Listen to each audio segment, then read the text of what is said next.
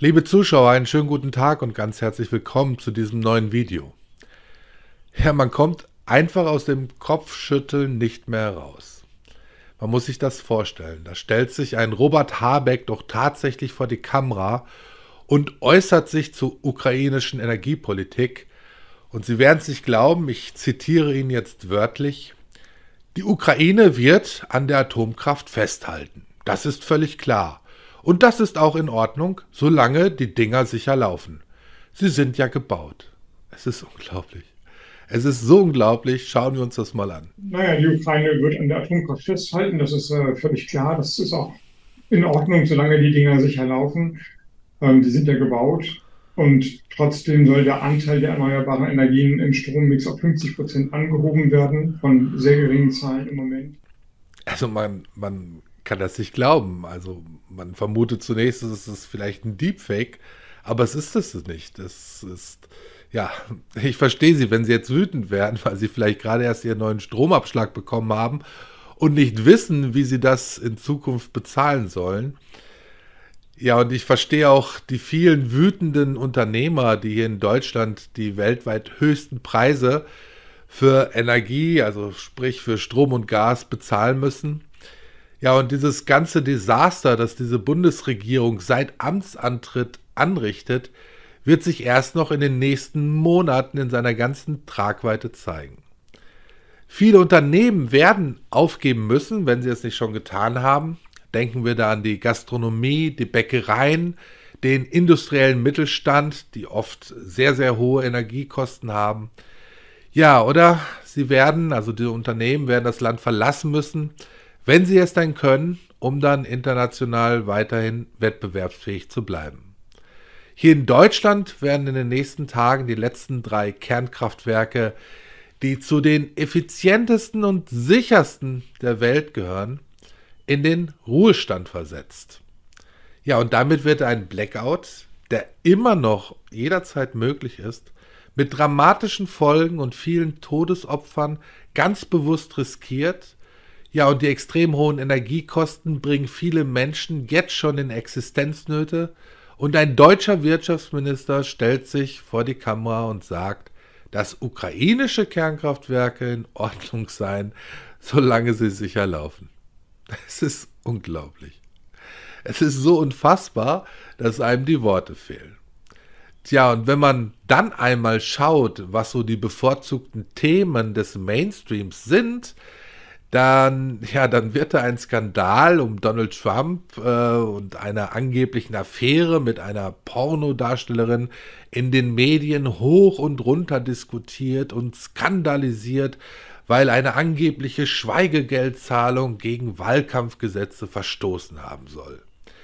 So als gäbe es in dieser Welt, die kurz vor einem möglichen dritten Weltkrieg steht, keine bedeutenderen Themen. Ja, und die gibt es durchaus. Und das jetzt nur kurz am Rande. Zum Beispiel, dass sich immer mehr Länder der Vereinigung der BRICS-Staaten anschließen möchten.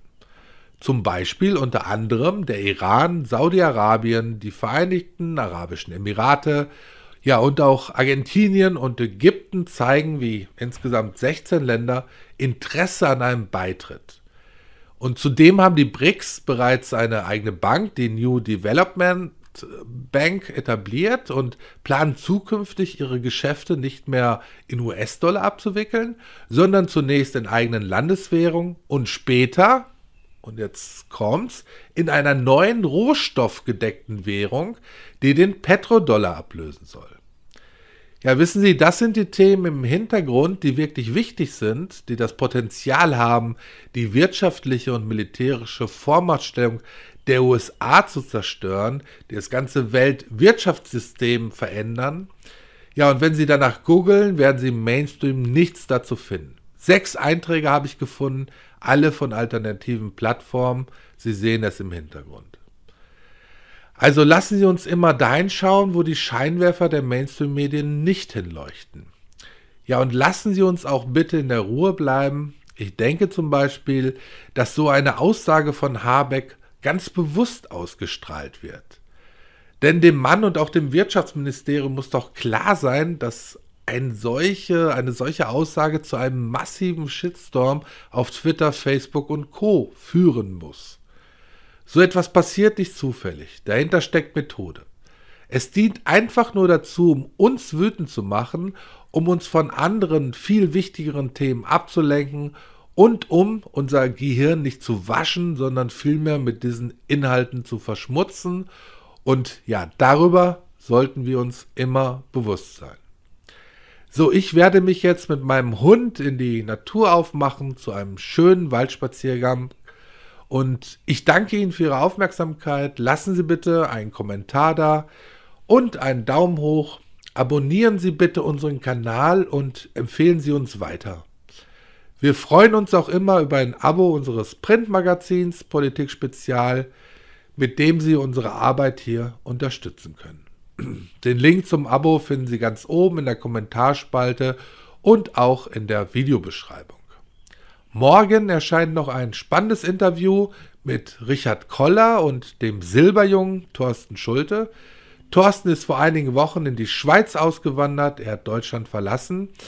Ja, und in dem Bericht berichten die beiden über die Volksinitiative, die versucht zu erreichen, dass es in der Schweiz einen Bargeldannahmezwang geben soll. Schauen Sie morgen rein in unseren Kanal und Ihnen nun ein schönes Osterwochenende, einen schönen Feiertag, alles Gute und bis bald.